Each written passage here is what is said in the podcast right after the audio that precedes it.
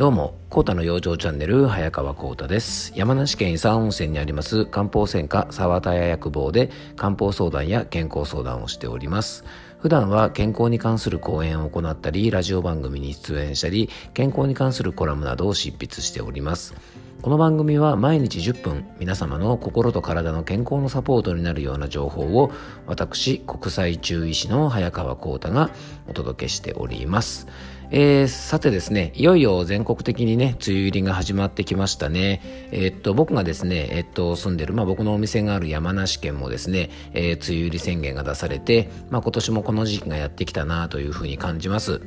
で、えっと、最初にちょっとね、ご案内なんですが、あの、このね、梅雨時に入ったってことで、梅雨時の養生法についてですね、ちょっと僕が直接皆様と、あの、お話しできるですね、えっと、オンラインのセミナーを開催します。えー、6月25日の、えっと、木曜日の夜の8時からなんですが、ズームを使った沢田屋漢方アカデミーオンラインセミナー、梅雨だる夏バテ対策ということで、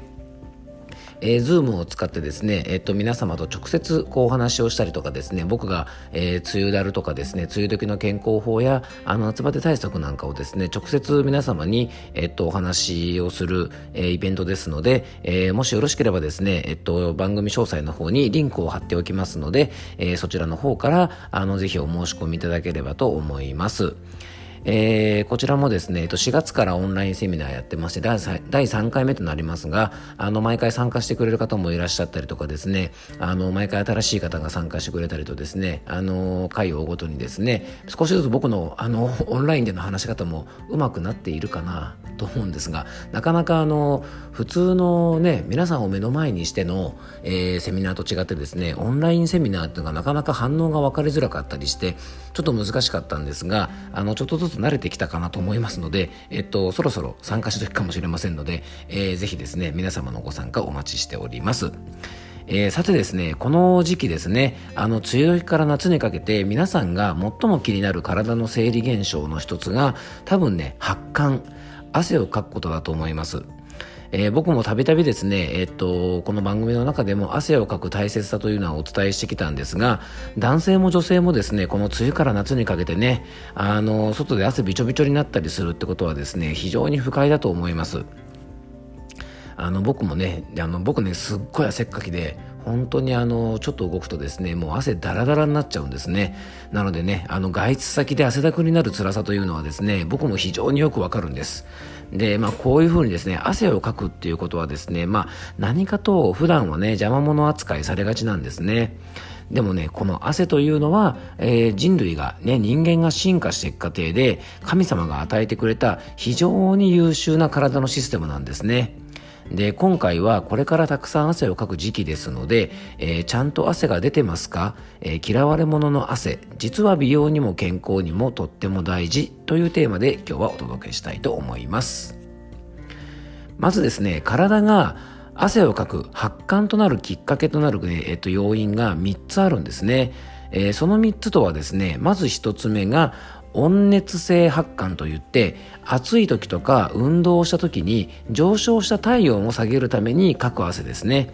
これは主に手のひらや足の裏を除く全身からですね持続的に発汗されて暑い時や激しい運動を行うとですね1時間に2リットル2リットルもですね暑い時期だと汗をかくとこもこともあるそうです。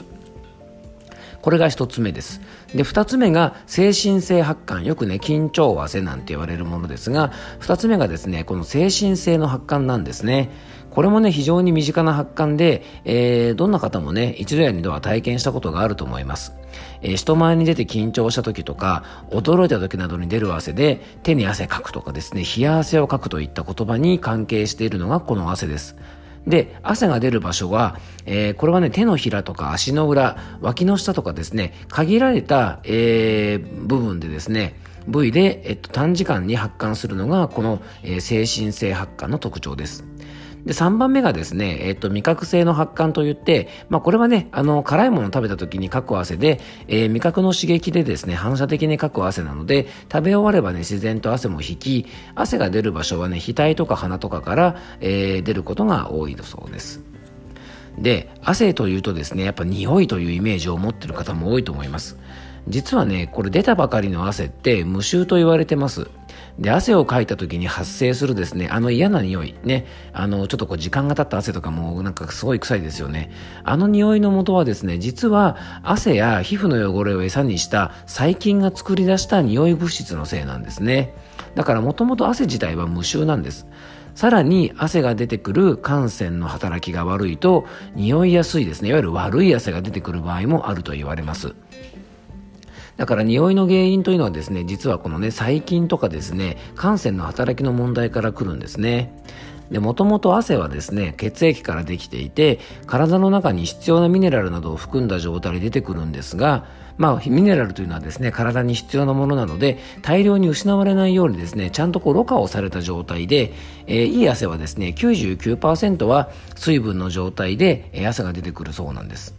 で、しかしですね、この汗腺で汗をろ過するという機能がちゃんと働かなくなってしまったり、汗がですね、一度に大量に出てきてしまうとで、このろ過する機能がね、うまく働かないで、汗にミネラルなどが残ってしまって、えー、いわゆるですね、えっと、悪い汗と言われるような状態になってしまうそうです。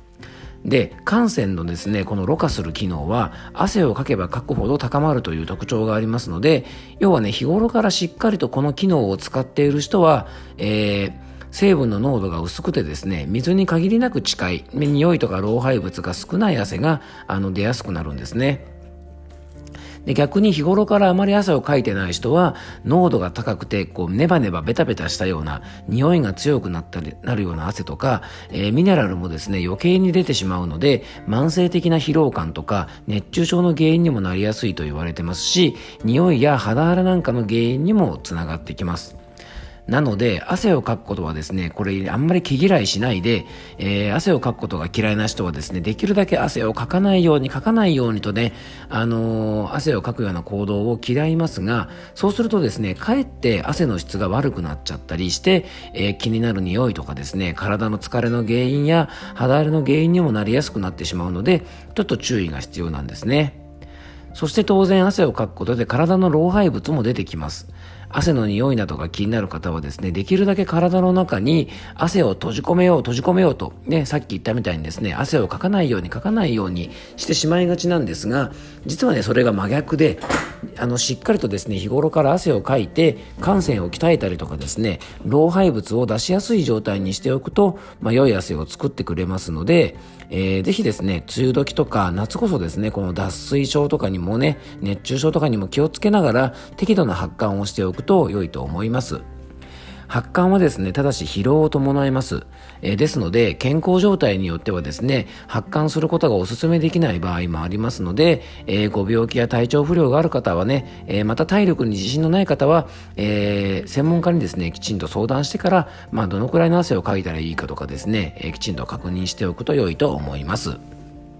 で、僕たちが身近にね、あの上手に汗をかく方法は大きく分けて2つあります。まあ1つはね、もちろん運動で、もう1つが入浴です。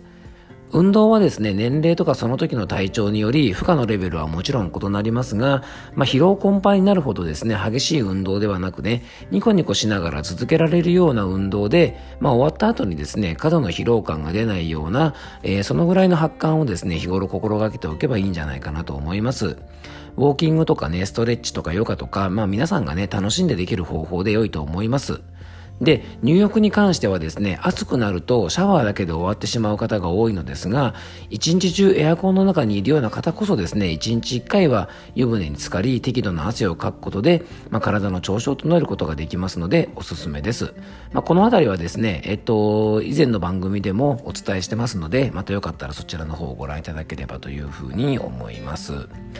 で、体温調節の汗とは別にですね、えー、もう一つね、緊張汗、いわゆるね、精神性の発汗というものもあるってお話しましたね。で、これもですね、結構実はね、手汗とか足汗が止まらないとかですね、えー、そういうご相談ってね、漢方相談で非常に多いんですね。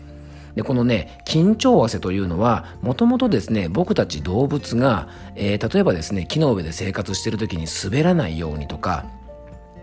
ね、獲物を捕らえたりとか敵から逃げたりするときに手足が滑らないようにするためのナノコリだったんじゃないかなんて言われてる汗です。だから自律神経で言うとですね、交感神経が優位な時に出る汗なので、まあ、僕たちがですね、精神的に緊張した時に手足の汗とか脇汗とかが増えるというのはですね、これある意味動物的本能、備わってる力なのかもしれませんね。で、もともと僕らの命を救うために備わっているこの汗のシステムが僕たちのね、こう変なストレスになっちゃってるっていうのもまあなんだか皮肉な話なんですが、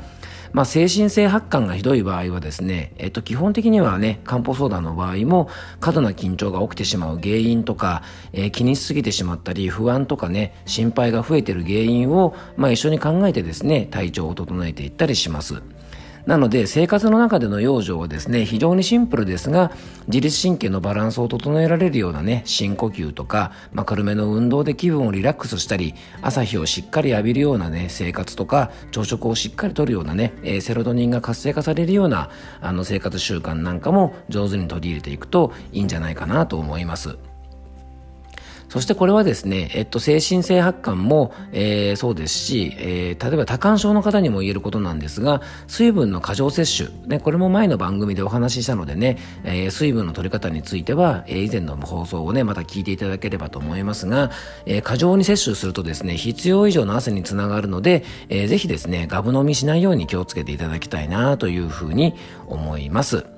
えー、今日はですね、汗のことについていろいろお話しさせてもらいました。えー、これからですね、えー、これからの時期こそ、え本領が発揮される汗の大切さですので、ぜひですね、皆さんも汗をかくことを毛嫌いせず、大事な機能ということをぜひ覚えてね、あの、上手に汗の機能を活用して、え梅雨時や夏を元気に過ごしていただけたらと思います。え今日も聞いていただきありがとうございました。どうぞ素敵な一日をお過ごしください。